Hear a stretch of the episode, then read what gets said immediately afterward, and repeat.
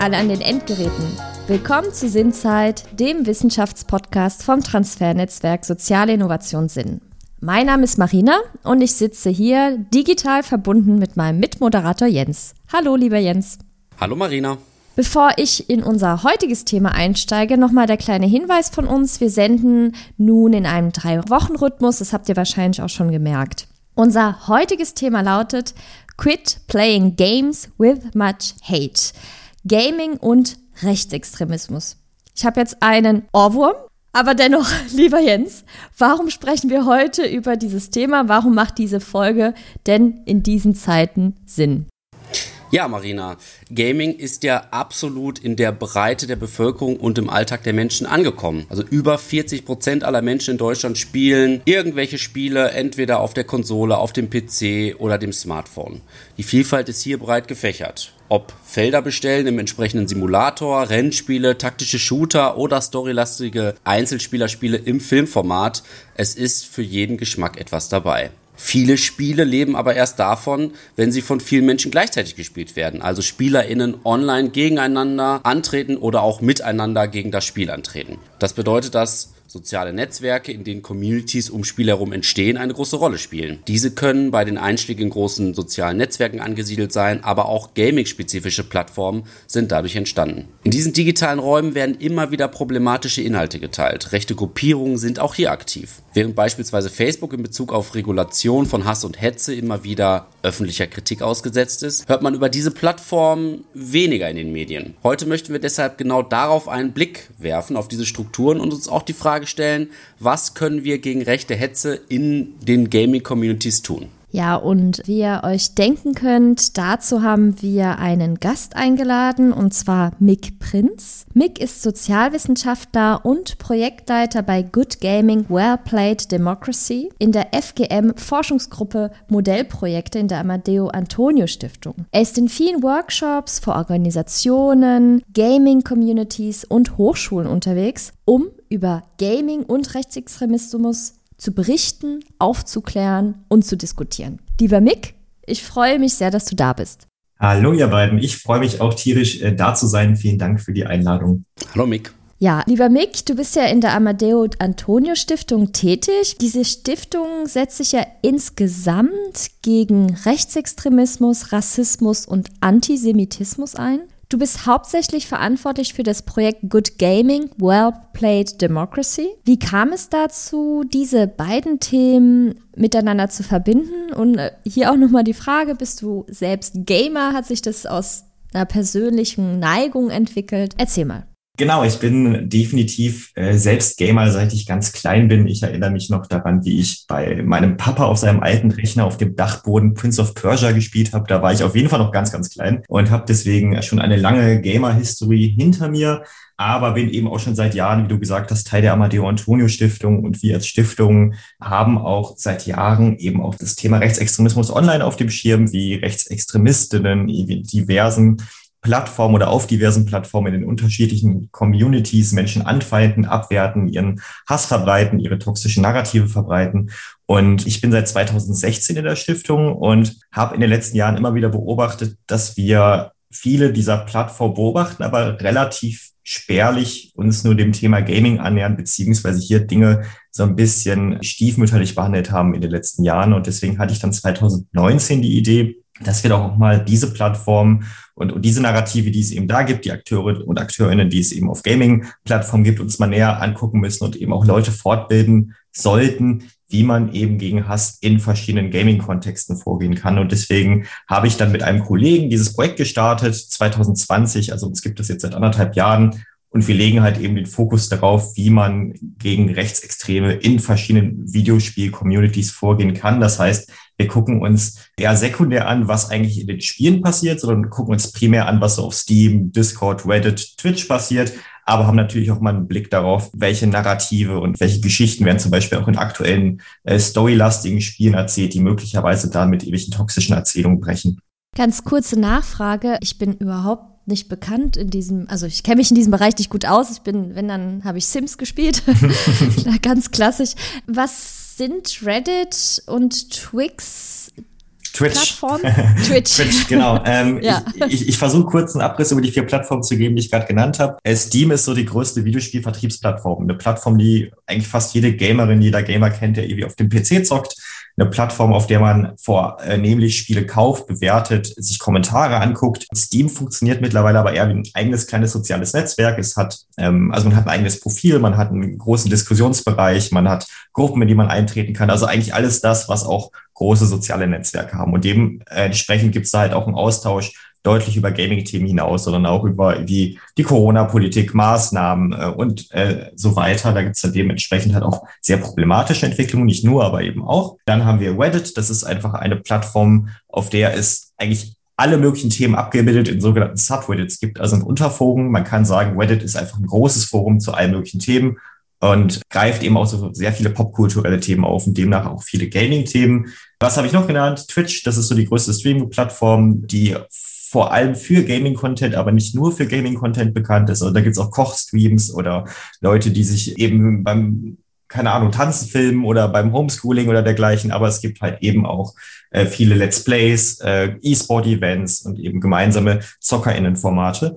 Und Discord, um das äh, Ganze noch abzurunden, ist eine Plattform, die so ein bisschen wie, wie Skype funktioniert, ist so, so eine Art Voice-Chat für Gamerinnen, der aber gleichzeitig auch wie Server funktioniert. Also eigentlich hat so jede größere Gaming-Community einen Discord-Server, auf dem sie sich organisiert, äh, Infos äh, abspricht, aber es gibt halt eben auch eine Zahl von, ich sag mal, toxischen Discord-Servern, auf denen sich dann Rechtsextreme zusammenschließen und zum Beispiel auch zu Shitstorms aufrufen oder Menschen und, und Kampagnen und Projekte ganz gezielt anzufeinden. Wir wollen uns ja gleich auch noch einzelne Plattformen noch mal ein bisschen genauer anschauen.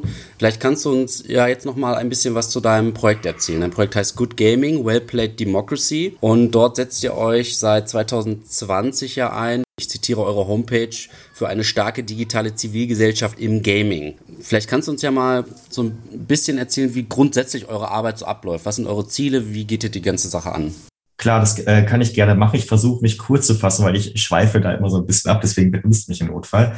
Wir haben sozusagen in unserem Projekt die Zielsetzung, objektiv oder möglichst objektiv über diesen Spagat zwischen Gaming-Affinität und Kritik an Gaming-Plattformen ähm, oder wir, wir wollen diesen Spagat sozusagen machen. Wir wollen möglichst objektiv über dieses ganze Thema berichten. Man kann unsere Projektarbeit in quasi vier Bereiche strukturieren. Das ist einmal die Öffentlichkeitsarbeit, die dann eben in Workshops, in Vorträgen äh, über dieses ganze Thema berichtet. Das heißt, wir bieten Workshops an für verschiedene Gaming-Communities, aber auch für zivilgesellschaftliche Initiativen, die sagen, hey, wir wollen uns auch mal ein bisschen fitter und schlauer damit auseinandersetzen, was denn überhaupt in dem Bereich der digitalen Welt passiert, den wir eigentlich nicht so auf dem Schirm haben. Das heißt, wir machen klassische politische Bildungsarbeit. Dann haben wir aber eben halt auch noch äh, den Aspekt, dass wir Publikationen verfassen zu verschiedenen Themen. Wir haben zum Beispiel letztens ein kleines Pixie-Heft veröffentlicht, wo wir vor allem für LehrerInnen 25 Fragen und Antworten zu Gaming-Themen geben. Wie politisch sind Videospiele? Wo gibt es Antisemitismus in Gaming-Communities? Wo gibt es Antisemitismus in Spielen?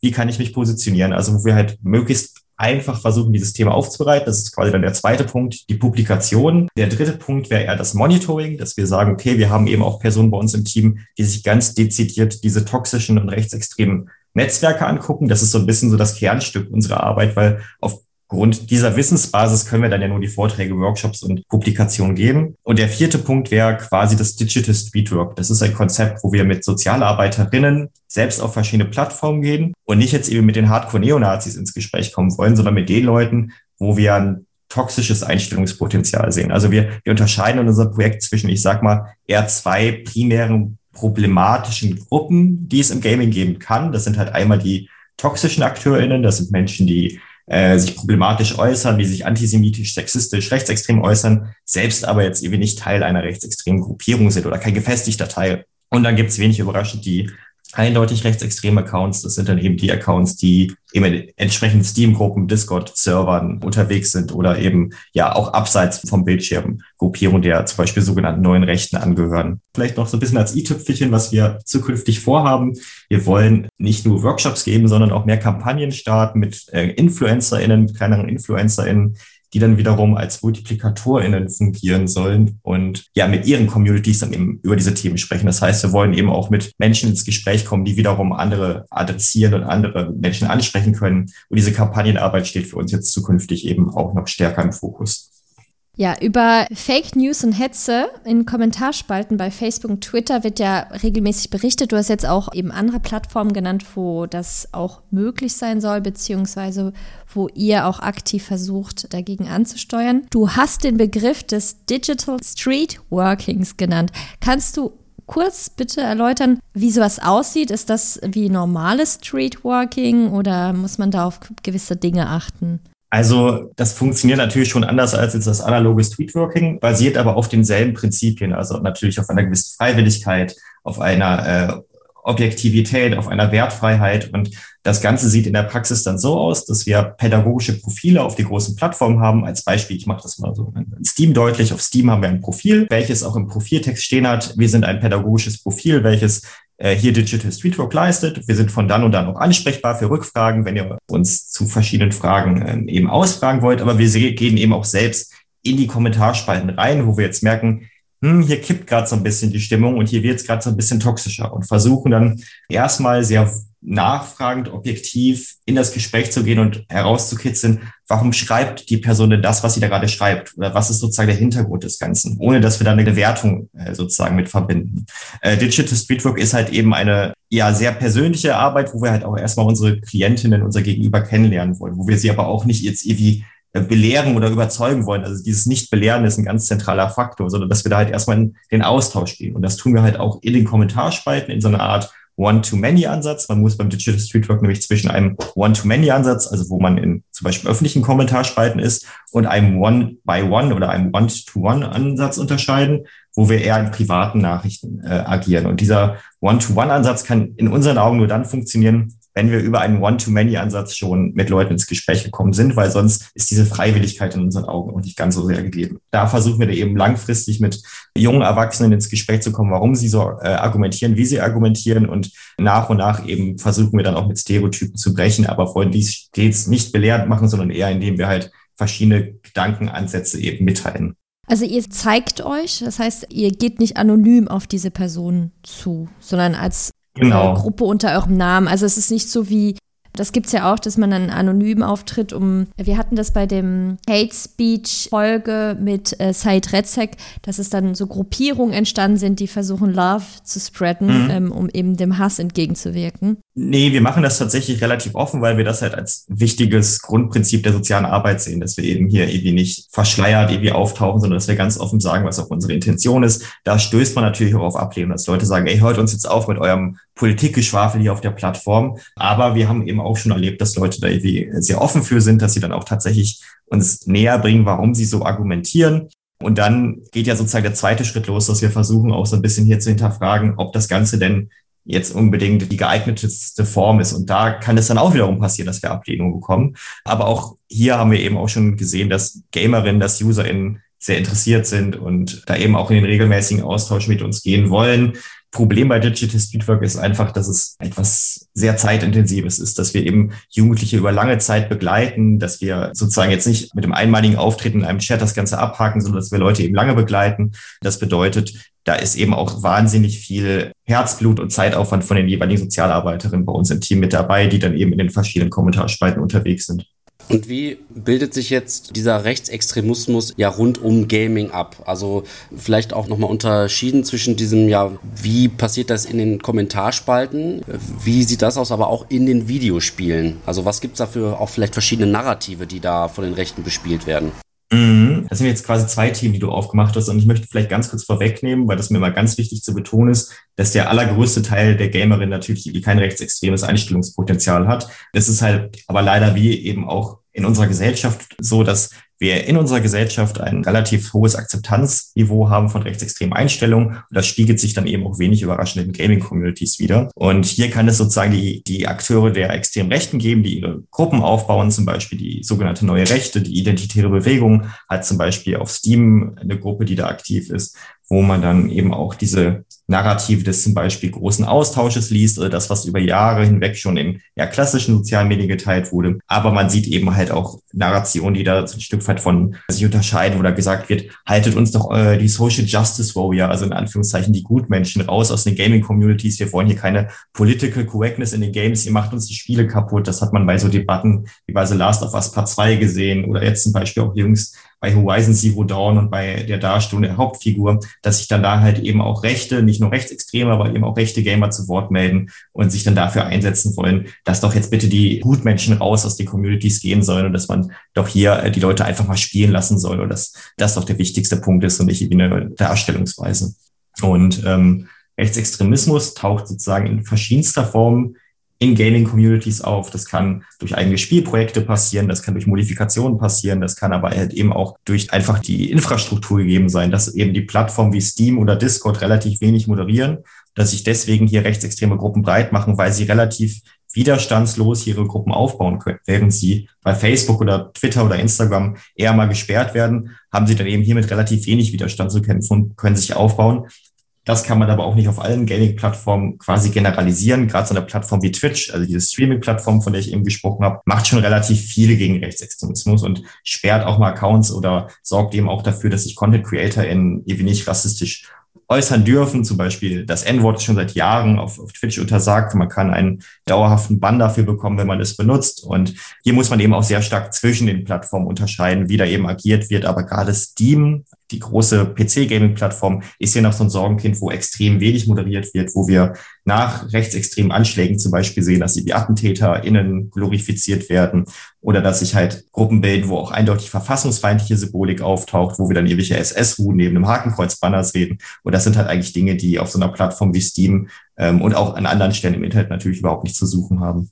Vielleicht hier auch nochmal eine Frage für alle GamerInnen da, dort draußen. Wie verhalte ich mich denn, wenn ich jetzt zum Beispiel auf diesen Plattformen, die du genannt hast, ich hoffe, ich sage es jetzt richtig, Steam und Discord, die weniger kontrolliert sind, rechtsextreme Inhalte auffinde? Also wie reagiere ich da? Gibt es dann eine Stelle, wo ich mich wenden kann? Das würde mich auch interessieren und ich denke vielleicht auch unsere ZuhörerInnen. Mhm. Es gibt ja sozusagen verschiedenste Vorgehensweisen, die man wählen kann. Man kann ja Gegenrede leisten, also Counterspeech, man kann Dinge melden, man kann auch Dinge tatsächlich zur Anzeige bringen. Man muss immer von dem jeweiligen Ort, wo Dinge gepostet werden, abhängig machen, was ist gerade das Clevere. Wenn ich jetzt zum Beispiel eine rechtsextreme Gruppe auf Steam sehe, macht es wenig Sinn, in diese Gruppe reinzugehen und zu sagen, oh, oh, ihr bösen Neonazis, das, was ihr hier postet, das geht aber gar nicht, das äh, dürft ihr gar nicht machen. Da begibt man sich nur selber mit in Gefahr und da wird man auch niemanden mit erreichen. Counterspeech hat nämlich sozusagen die Idee, dass wir nicht unser Gegenüber im Netz überzeugen, sondern die sogenannten stillen Mitlesenden. Die UserInnen, die dem Ganzen zuhören, was potenziell im Internet sehr viele sein können, hängt aber eben von der jeweiligen Diskussionsgruppe ab. Also das macht in so einer geschlossenen Gruppe wenig Sinn. In der großen Diskussion zu beispielsweise Black Lives Matter macht es aber total Sinn. Das haben wir, um das wieder an Steam deutlich zu machen, gesehen, dass äh, als Black Lives Matter letzten Sommer ein großes Thema auch auf Steam war, haben wir da gesehen, dass da nicht nur irgendwie Solidarität mit POCs geteilt wurde, sondern halt eben auch ganz klar rassistische Kommentare, die ich jetzt irgendwie so gar nicht rezitieren möchte, aber da war halt ganz viel Furchtbares dabei. Und es gab dann halt zum Glück auch Leute, die sich eben dagegen gewehrt haben. In so einem Kontext macht Gegenrede Sinn. Das heißt, hier würde ich Gamerinnen empfehlen, macht das sowohl im Spielechat als auch auf Spieleplattformen, wenn Mist geäußert wird, zumindest sagen, hey, das ist Mist, lasst bitte den Mist bleiben.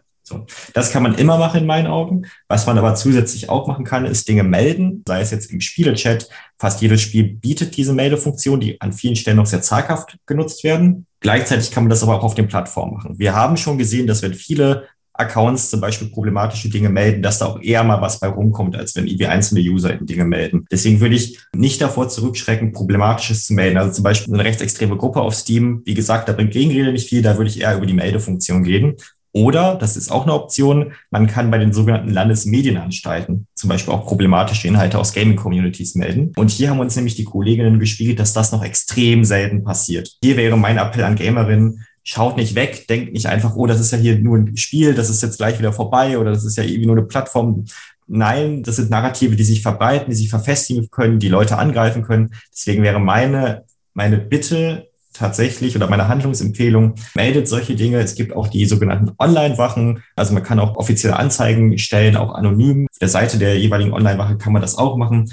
Ein wichtiger Schritt wäre aber auf jeden Fall, Landesmedienanstalten zu kontaktieren und eben auf den Plattformen Dinge zu melden oder sich in Debatten zu Wort melden, wo wir eben das Potenzial sehen, dass wir eben auch eine schweigende Mehrheit erreichen, die sich nicht rechtsextrem äußert. Ja, liebe Gamerinnen und Gamer, nehmt diesen Appell auf jeden Fall mit. Und das erinnert mich auch an die Folge mit Zeit Retzek. Da ging es ja auch um Hass im Netz und er hatte auch von diesen stillen Mitlesenden gesprochen. Also, liebe Leute, es bringt was, wenn ihr gegenredet. Ich würde dich jetzt nochmal gerne fragen, wenn du deine eigene Arbeit oder eure eigene Arbeit nochmal so ein bisschen kritisch bewertest, auch hinsichtlich ob ihr Erfolg habt oder nicht. Du hast ja gerade gesagt, man ist da nicht immer dann der beliebteste, wenn man in solchen Foren unterwegs ist. Es gibt viel Gegenrede, aber du hast auch gesagt, man merkt auch, wie einige ja ansprechbar sind und auf eure Ansprache positiv reagieren. Und gerade in der sozialen Arbeit gibt es ja viele Berufe, wo man durchaus mal gefrustet sein kann. Äh, ich denke da zum Beispiel an die Arbeit mit suchterkrankten Menschen, äh, Stichwort Rückfallquoten. Das ist oftmals ja auch beschrieben, so ein Kampf gegen Windmühlen. Wie würdest du deine Arbeit jetzt gerade bewerten? Erreicht ihr viele Menschen da draußen? Das ist eine super spannende Frage. Ich finde die Arbeit nach wie vor super wichtig und ich habe auch das Gefühl, dass sich in den letzten anderthalb Jahren ordentlich was entwickelt hat. Das liegt nicht nur an unserem Projekt, nur an Good Gaming Well Played Democracy, sondern auch an guten Initiativen wie Keinen Pixel den Faschisten. Das ist eine Initiative von Gamerinnen, die sich eben mit einer ähnlichen Zielsetzung wie wir zusammengeschlossen hat und gegen Rechtsextremismus in Gaming-Communities vorgeht. Und wir merken halt allgemein, dass sowohl durch solche Initiativen als auch durch Projekte wie das unsrige ja schon eine Aufmerksamkeit auf das Thema kommt, weil lange Zeit war dieses Thema nicht nur in unserer Stiftung, sondern auch ganz allgemein so ein ja sehr stiefmütterlich behandeltes Thema oder es wurde halt auch nicht so objektiv darüber berichtet. Zum Beispiel die Killerspielkeule wird immer noch tatsächlich ausgepackt, wenn es irgendwie zu rechtsextremen Vorfällen kommt. Äh, Beispiel Halle. Nach dem Halle-Attentat gab es sehr undifferenzierte Aussagen auch aus Kreisen von PolitikerInnen. Und das ist eben etwas, wo wir dann auch als Projekt sagen, halt stopp, wir müssen zwar kritische Dinge an Gaming-Communities wahrnehmen und auch thematisieren, gleichzeitig dürfen wir aber nicht das Medium Videospiele als Ganzes irgendwie abwerten oder irgendwie Videospielerinnen unter einen Generalverdacht stellen. Und um zu deiner Frage zurückzukommen, ich merke da auf jeden Fall eine Verbesserung oder habe da eine Verbesserung in den letzten Jahren gemerkt und merke auch, dass wir Menschen erreichen. Trotzdem ist es halt auch so, dass ein großer Teil von Gaming-Communities oder dass viele Gaming-Communities halt auch relativ bewusst politische Themen nicht anfassen wollen. Oder auch InfluencerInnen sagen, wo das Thema ist mir jetzt irgendwie zu heiß, ich möchte mit meiner Community nicht darüber sprechen. Und hier würde ich mir tatsächlich auch nochmal mehr Engagement von Content CreatorInnen wünschen. Mehr Engagement von denjenigen, die eben groß sind in Gaming-Communities, die dann wiederum junge Erwachsene erreichen können. Und da fehlt es an meinen Stellen noch an vielen Stellen so ein bisschen an Bewusstsein, aber viele Content CreatorInnen äußern sich auch mittlerweile politisch. Black Lives Matter war hier ein Beispiel oder Querdenken, wo sich dann so Leute wie Hand auf Blatt sehr stark positioniert haben. Und das sind auf jeden Fall positive Entwicklungen, die man nicht ausklammern darf, aber es geht wie so oft noch mehr. Ja, ich würde jetzt tatsächlich aber gerne einen Blick auf die Spiele selbst werfen. Die haben jetzt viel über Kommentare, Kommentarspalten, die Community als solche gesprochen. Ich kann mir vorstellen, dass immer noch Frauen oft sexistisch beziehungsweise gewisse Ethnien sehr einseitig, exotistisch oder stereotypisch dargestellt werden. Und es wird ja auch oft damit gespielt. Also ich, ich nenne jetzt auch hier tatsächlich ein Beispiel, wo man das gekoppelt sieht. Es gibt, glaube ich, eine TikTokerin, Bella Porch heißt sie, die sehr erfolgreich ist, also einer der erfolgreichsten TikTokerinnen. Die spielt auch mit diesem Image. Einerseits so dieses exotisch, stereotypische und sie zeigt sich auch beim Gaming und sieht aus wie so eine kleine Manga-Figur. Also das ist dann auch so ein Phantasma, der dann auch wiedergelebt wird. Wie sieht es denn aus mit diesen Stereotypen in den Spielen und macht sich hier auch ein Wandel bemerkbar? Mhm. Gerade sexistische Stereotype gibt es leider noch recht häufig in Spielen. Das sind die, die ich mit am weitesten verbreitet sehe, also dass wir immer noch eher männliche Protagonisten spielen, die dann irgendwie so die stählernen Helden sind, die äh, ihre Prinzessin, ihre, ihre Freundin, ihre Bekannte, wen auch immer retten müssen. Das ist so dieses Narrativ der Damsel in Distress, der Jungfrau in Nöten, die jetzt mal wieder gerettet werden muss. Das ist so eine uralte Erzählung, die es tatsächlich immer noch in relativ viele moderne Spiele schafft. Oder eben auch Spiele, die irgendwie das Mittelalter behandeln und da ein extrem problematisches, veraltetes Frauenbild reproduzieren, wo man sich auch denkt, okay, ihr wollt zwar ein Spiel über das Mittelalter zeigen, könntet aber da möglicherweise auch auf andere Kameraeinstellungen oder auf eine modernere Darstellungsweise zurückgreifen. Das wäre irgendwie äh, auch wünschenswert. Also wir sehen auf jeden Fall, Sexismus ist noch ein großes Thema, auch im Bereich der äh, Mobile-Spiele, also der Handymarkt ist ein riesiger Markt, was Videospiele angeht. Und da gibt es so ganz furchtbare Beispiele, zum Beispiel ein Spiel, was wahrscheinlich viele von euch kennen, die irgendwie auf YouTube unterwegs sind. Wait Shadow Legends. Das bekomme ich dauernd als Werbung vorgeschlagen von meinen Videos. Oh, ja. Das, äh, genau, ich finde es einfach anstrengend, immer dieses Video wegzuklicken. Und wir haben uns letztens einfach mal angeguckt, wie werden Frauen in diesem Spiel dargestellt. Und natürlich werden sie super hypersexualisiert dargestellt. Das ist also auch gerade Frauen, die irgendwie ich sag mal, exotischeren Kulturen angehören könnten, werden dann nochmal stärker hypersexualisiert. Also das ist etwas, was du ja gerade auch gesagt hast, Marina, was wir in Handygames noch sehr stark wahrnehmen. Aber, jetzt kommt mein, mein Aber, es gibt mittlerweile auch Spiele, die äh, mit diesen Narrativen brechen und das Ganze deutlich reflektierter aufbereiten. Positiv Beispiel wäre hier zum Beispiel The Last of Us Part 2, das letzten Sommer erschienen ist, wo wir drei sehr starke weibliche Protagonistinnen spielen, beziehungsweise zwei, aber eine dritte begleitet uns und wo dann eben zum Beispiel auch das Thema Transsexualität, Homosexualität im, im Spiel behandelt wird und auf eine sehr schöne Art und Weise thematisiert wird, ohne uns irgendwie mit dem Holzhammer irgendwie ein Thema irgendwie äh, einzutrichtern, sondern es gibt eben Spiele, die narrative verbreiten, die auch quasi eine Haltung beweisen, ohne dass sie das total explizit und total aufdringlich tun. Und das ist eine Entwicklung, die ich sehr positiv finde, auch dass wir in Spielen halt häufig entscheiden können, ob wir jetzt irgendwie einen männlichen oder einen weiblichen Protagonisten spielen oder äh, spielen können. Was mich da halt noch stört, es wird halt häufig immer noch zwischen zwei Geschlechtern unterschieden. Dass wir hier eben sozusagen in diesem binären Geschlechtermodell sind, stört mich. Da könnte sich noch einiges ändern. Einige Spiele versuchen da aber eben halt auch zumindest Position zu beziehen. Und was wir halt eben auch einfach sehen müssen, ist, dass immer mehr Spiele halt auch in der politischen Bildungsarbeit funktionieren können. Ein Beispiel wäre hier äh, das Spiel Through the Darkest of Times, welches den Nationalsozialismus zum Beispiel thematisiert. Also es gibt Spiele, die sich zumindest sehr kritischen Themen auseinandersetzen, die mit Stereotypen brechen. Aber es gibt halt eben leider auch immer noch die großen Titel, die eher eine etwas veraltete Darstellungsweise aufgreifen oder die zum Beispiel auch immer noch dieses Bild fahren. Unser Spiel hat doch nichts mit Politik zu tun und das ist eine Einstellung, die ich immer sehr, sehr schwierig finde. Ich würde nochmal auf The Last of Us 2 äh, kurz zu sprechen kommen. Als das Spiel rauskam, hat es ja sehr hohe Wellen geschlagen, eben aufgrund der ja, diversen Darstellungen, auch von unterschiedlichen Lebenseinstellungen und hohe Wellen nicht nur im positiven Sinne, sondern auch viel ja, misogyne Re Gegenrede konnte man wahrnehmen. Das Spiel wurde zu Beginn unglaublich schlecht bewertet und da das lag vor allen Dingen daran eben an der Darstellung dieser starken Frauenrollen. Was lässt das für einen Blick zu oder was wirft das für einen Blick auf die Gaming-Community, wenn so eine Widerrede gegen ja, diese unterschiedliche Darstellung wahrzunehmen war? Ich finde, das Beispiel macht eine Sache besonders deutlich, nämlich, dass es sozusagen diese eine Gaming-Community gar nicht gibt, sondern dass es eher viele verschiedene heterogene Gaming-Communities gibt. Denn es gab quasi dreierlei Kritik an diesem ganzen Spiel und auch dreierlei Kritik, die dazu geführt hat, dass das Spiel auch sehr schlecht bewertet wurde. Es gab einmal die Kritik, von der du gerade gesprochen hast, misogyne Kommentare, frauenfeindliche Kommentare, eher Kommentare aus der Richtung Gamergate, also einer antifeministischen Gamer-Bewegung, die dann eben auch dieses Narrativ teilt, oh, haltet uns die Politik raus aus dem Spiel und jetzt spielen wir hier auch noch eine Frau, wie kann das denn sein? Ihr habt unser The Last of Us kaputt gemacht. Die Stimmen gab es. Es gab aber halt eben auch einige kritische Stimmen, die einfach die Story als solche kritisiert haben, die gesagt haben, hey, die Story nimmt ihren Verlauf ein, den ich irgendwie nicht teile oder auch die Art der Gewaltdarstellung oder die Art der emotionalen Entwicklung der Figuren stört mich. Also ich sage mal eine legitime Kritik, die ich selbst zwar nicht teile, aber die ich nachvollziehen kann. Und die dritte Kritik, und das ist eine Kritik, die ich definitiv auch bei The Last of Us Part 2 sehe, war die Art und Weise, wie das Spiel entwickelt wurde. Es wurde nämlich gerade in den letzten Wochen und Monate in einer sogenannten Crunch-Arbeitsphase finalisiert, also einer Arbeitsphase, wo Mitarbeitenden auch extrem viele Überstunden machen müssen. Und das ist etwas, was man, finde ich, bei solchen großen AAA-Titeln immer ansprechen muss, wie sie entstehen. Und gerade bei The Last of Us Part 2 gab es hier eben ordentlich was zu kritisieren. Und ich finde, das Beispiel macht einfach deutlich, Gaming-Communities sind super vielseitig. Und es gibt eben hier diese problematischen Bereiche, aber es gibt halt eben auch viel gemäßigte und, und berechtigte Kritik, die wir an vielen Stellen sehen. Ich würde jetzt auch gerne nochmal auf rechtsextreme Spiele zu sprechen kommen, die vielleicht auch illegal entstehen oder eben in dieser Community geteilt werden. Gibt es sowas? Einerseits ja, diese Spiele, die in dieser Community kreiert werden. Und gibt es auch Spiele, die öffentlich gekauft werden können, wo man sich auch durchaus fragen kann, wie das möglich ist, rein vom Inhalt her. Wie würdest du das einordnen? Mhm.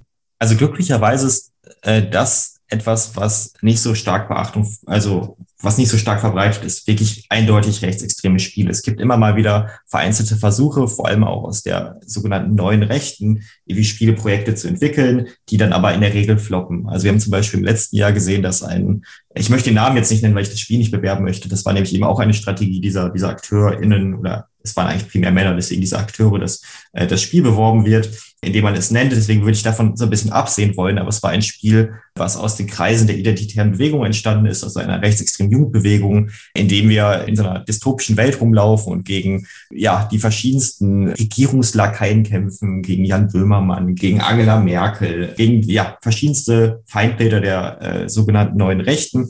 Und in dem Spiel hat man halt auch so die klassischen Kaderfiguren der rechtsextremen Szene gespielt. Und das war halt so ein Versuch, wieder über das Medium Videospiele auch Menschen anzusprechen, gleichzeitig aber eben halt auch eine gewisse Aufmerksamkeit zu bekommen, sich selbst aus der Bedeutungslosigkeit zu ziehen und ja eben auch zwar Menschen zu erreichen, aber halt auch zu provozieren, sich selbst auch in so eine gewisse Opferrolle zu begeben, wenn das Spiel dann nämlich letztlich eben nicht veröffentlicht werden darf, dass man dann sagt, oh ja, wir entwickeln ja ein vermeintlich harmloses Spiel und äh, wir sehen ja, wir leben hier in einer Zensur, denn das Spiel darf nicht veröffentlicht werden. So war das nämlich in dem Fall. Das Spiel wurde kurzzeitig auf Steam angekündigt, wurde dann aber nie veröffentlicht. Wir wissen bis heute nicht, ob sie das einfach aus dem Store entfernt haben oder ob Steam das gemacht hat. Und da haben wir halt mal wieder gesehen, wie so ein Werbespiel der rechtsextremen Szene entstehen soll, was aber zum Beispiel nicht öffentlich jetzt gekauft oder heruntergeladen werden kann. Das Spiel ist auch mittlerweile äh, indiziert. Und solche Versuche gab es in der Vergangenheit öfters mal, dass wir gesehen haben, es gibt eindeutig rechtsextreme Spiele, die finden aber nicht wirklich sonderlich viel Verbreitung. Was wir eher mal sehen, sind sogenannte Modifikationen, also Abwandlungen von bekannten Spielen, wo man dann ja zum Beispiel ein rechtsextremes Attentat nachspielen kann. Es gibt eine Modifikation zu Counter-Strike, einem total unproblematischen Shooter-Spiel oder was heißt total unproblematisch, aber ein, ein kompetitives Videospiel, das ist äh, einfach, wo zwei Teams gegeneinander kämpfen und sich in einem Shooter quasi auf einer Map äh, duellieren. Und es gibt eine Modifikation zu diesem Spiel, wo wir das Attentat von Christchurch nachspielen können. Total problematisch, dann eben ein Spiel von Rechtsextremen für Rechtsextreme. Oder was es auch gibt, äh, Modifikationen zu Strategiespielen, äh, zu einem Spiel, wo man dann auf einmal die Waffen-SS im Zweiten Weltkrieg spielen kann. Und das sind total problematische Dinge, die dann teilweise auch auf, auf größeren Plattformen heruntergeladen werden können, weil hier die Regularien von den Plattformen das einfach nicht so richtig wahrnehmen. Und hier ist dann wieder mein Appell, meldet so ein Quatsch, wenn ihr sowas seht, weil die Plattformen müssen halt eben stärker auch darauf gestoßen werden, dass leider eben auch solche rechtsextremen Inhalte auf ihren Plattformen verbreitet werden. Ja, lieber Mick, ich hätte noch eine letzte Frage, wobei ich habe ja auch die Angewohnheit, durchaus mal zwei Fragen in einer zu stellen. Vielleicht schaffe ich das diesmal auch wieder. Wie sieht es aus mit äh, der Inklusion in Spielen? Also gibt es beispielsweise Spiele für sehbeeinträchtigte Menschen oder wird das Thema Disability überhaupt in Spielen aufgegriffen? Also können wir auch Protagonisten spielen, die eine Behinderung haben beispielsweise? Und Jetzt sozusagen die zweite Frage noch mit drangehangen. Hast du gerade ein Lieblingsspiel? Spielst du gerade etwas? Hm. Äh, ich ich, ich greife das zweite auf, weil das so ein bisschen gerade mit, dem, mit der ersten Frage zusammenhängt. Ich habe mir gestern das neue Ratchet Clank besorgt. Jetzt davon, von meinem Lieblingsspiel zu sprechen, wäre jetzt sehr weit gegriffen, weil ich es erst fünf Stunden gespielt habe. Ich bin aber bisher sehr, sehr begeistert. Und das ist ein Spiel, welches sehr stark auf Barrierefreiheit setzt. Also ich war gestern extrem baff, als ich durch die Einstellungen gescrollt habe und gesehen habe, es gibt sowohl Einstellungen für sehbeeinträchtigte Menschen, aber auch für körperlich beeinträchtigte Menschen oder für Menschen, denen, denen kognitive Dinge schwerer fallen als anderen Menschen. Und da gibt es extrem viele Optimierungsmöglichkeiten von der Darstellung von Farben, von der Controllerbelegung von Untertiteln und so weiter und so fort. Ein absolutes Vorzeigespiel, was Barrierefreiheiten in meinen Augen angeht. Also ich habe das jetzt mit noch keiner Person gespielt, die beeinträchtigt ist. Ich fände aber Meinungen da extrem spannend und werde da die Debatte auf jeden Fall weiterverfolgen. Es wirkt aber sehr reflektiert und es wirkt wie ein Vorzeigeprojekt, um mit diesem Thema umzugehen. Allerdings ist das leider immer noch so eine Seltenheit in großen Spielen. Also diese Form von Barrierefreiheiten habe ich so noch nie gesehen. Es gibt einige Spiele, die ähnliche Dinge aufgreifen, wo man zum Beispiel dann auch Untertitel einstellen kann, aber oft gibt es dann noch so Patzer, die passieren, so kleine Schnitze, dass zum Beispiel bei Untertiteln nicht der Name der jeweiligen sprechenden Person davor steht, so dass taubstumme Menschen nicht wahrnehmen können, wer spricht denn jetzt hier gerade. Oder man ist in einem Raum und ein Telefon klingelt und man kriegt das nicht mit, weil das nicht visuell angezeigt wird. Das heißt, viele Spiele leisten sich hier noch Schnitzer, was auch damit zusammenhängt, dass dieses Thema der Barrierefreiheit sehr lange sehr stiefmütterlich oder Inklusion allgemein sehr stiefmütterlich behandelt wurde und mir zum Beispiel auch kein Spiel so richtig bekannt ist, wo man selbst eine Person mit einer Behinderung spielt. Es gibt die Spiele, wo man mal kurzfristig beispielsweise im Rollstuhl sitzt oder eine Prothese bekommt oder dergleichen. Das sind dann aber meistens Dinge, die irgendwie ausgebügelt werden können im Spiel. Auf einmal sitzt man nicht mehr im Rollstuhl durch irgendwie eine heilende Kraft oder man bekommt irgendwie äh, den Arm wieder angenäht oder dergleichen. Und Behinderungen werden halt immer als so etwas Negatives, Böses, Abfälliges irgendwie dargestellt. Und das ist ein großes Problem, was ich sehe, dass irgendwie äh, die Repräsentation von Menschen mit Behinderungen in Spielen ja noch total in den Kinderschuhen steckt und dass da einfach noch viel zu wenig passiert.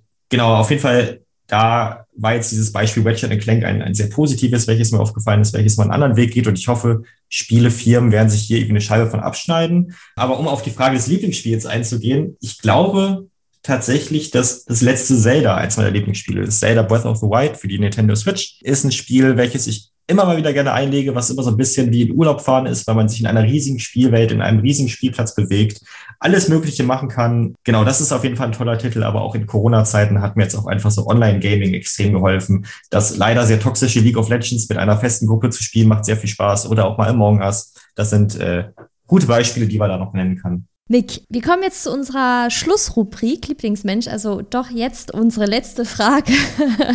und zwar, mit welchen Menschen wäre es sinnvoll, Zeit zu verbringen? Also wen solltest du und würdest du unseren HörerInnen zu Herz legen? Wen sollen sie kennenlernen? Darf ich zwei Leute nennen? Ja, auch das. Nein, muss, auch, muss es ein, ist auch okay. okay. mir, mir fallen zwei Leute ein, die ich da gerne empfehlen möchte, mit denen es sich auf jeden Fall lohnt zu sprechen oder sich die Person mal näher anzugucken. Das ist zum einen Anetta Kahane, das ist die Vorsitzende der Amadeo Antonio Stiftung, eine Person, die ich absolut inspirierend finde, die nicht nur seit Jahren extrem viel gegen Rassismus, Antisemitismus und andere Formen von äh, gruppenbezogener Menschenfeindlichkeit macht, sondern auch eine Person, die selbst so stark angefeindet wird von Rechtsextremistinnen und trotzdem immer weitermacht. Also Anetta ist eben die Vorsitzende der Stiftung und bekommt so viel Hass tagtäglich ab. Und trotzdem ist sie äh, eine Person, die mit offenen Ohren für Probleme da ist, aber gleichzeitig auch neue Projektideen mitbespielt und hiermit herumdoktert, die auch offen ist für neue Konzepte und die gleichzeitig halt eben auch darüber, mit der man auch darüber sprechen kann, wenn man eben selbst Probleme hat, sei es jetzt auf persönlicher oder eben beruflicher Basis. Eine total inspirierende Person, wo ich allen Zuhörerinnen empfehlen möchte, guckt euch Anetta mal näher an. Sie ist eine wirklich extrem spannende Persönlichkeit. Die zweite Person, die ich nennen möchte, ist Aurelia Brandenburg. Aurelia ist Historikerin und eben auch leidenschaftliche Gamerin, hat unter anderem das Netzwerk Kein Pixel den Faschisten mitgegründet und Aurelia beschäftigt sich viel mit Burgen. Also immer, wenn man irgendwelche Fragen zum Mittelalter und zu Burgen hat, hat äh, Aurelia sehr spannende Analysen, aber halt eben auch zum ganzen Gesichtspunkt Antifeminismus oder eben auch LGBTQI-Plus-Feindlichkeit hat sie super oft spannende Analysen, denen ich immer sehr gerne lausche. Und man muss auch einfach sagen, Aurelia tritt Menschen auf die Füße, die sich ähm, ja nicht nur problematisch in Gaming-Communities äußern, sondern auch mal so Leuten wie mir, die sich mit dem Thema beschäftigen und wo sie einen mal darauf stößt, hey Leute, guckt euch doch mal das Phänomen an. Wir dürfen uns nicht nur da und darauf spezialisieren oder fokussieren. Also auch eine Person, wo ich sagen muss, guckt euch sie zum Beispiel gerne bei Twitter an. Total spannende Gamerin, die sich aber eben auch mit vielen anderen Analysen auseinandersetzt. Und ja, das wären so meine zwei Empfehlungen. Ja, also danke auch nochmal für ja, auch die feminine Seite des Gamings auch nochmal zu betonen und äh, hier auch eben eine Person zu nennen, äh, Aurelia Brandenburg, die hier in dem Bereich auch sehr viel macht und man muss solche Menschen auch unterstützen. Ja, lieber Mick, vielen Dank, äh, dass du heute da warst bei uns im Podcast und äh, für die spannenden Informationen. Ja, liebe ZuhörerInnen dort draußen, das war es schon wieder mit unserer Sinnzeit. Alle Informationen und Links zur heutigen Folge findet ihr wie immer in der Podcast-Beschreibung. Vielleicht habt ihr ja eine Idee, wenn es um Disability in Gaming geht. Sprecht uns gerne an. Wir verbinden euch auch gerne mit Mick, wenn ihr Ideen habt. Lasst uns gerne ein Like da und abonniert uns, wenn ihr es nicht schon getan habt. Könnt uns auch gerne auf Instagram folgen unter transfernetzwerk.s-in. In der nächsten Folge am 16.08. unterhalten wir uns mit Professoren Professorin Damaris Nübel zum Thema Theater und frühkindliche Bildung. Bis dahin, nutzt eure Zeit sinnvoll. Tschüss. Tschüss. Tschüss.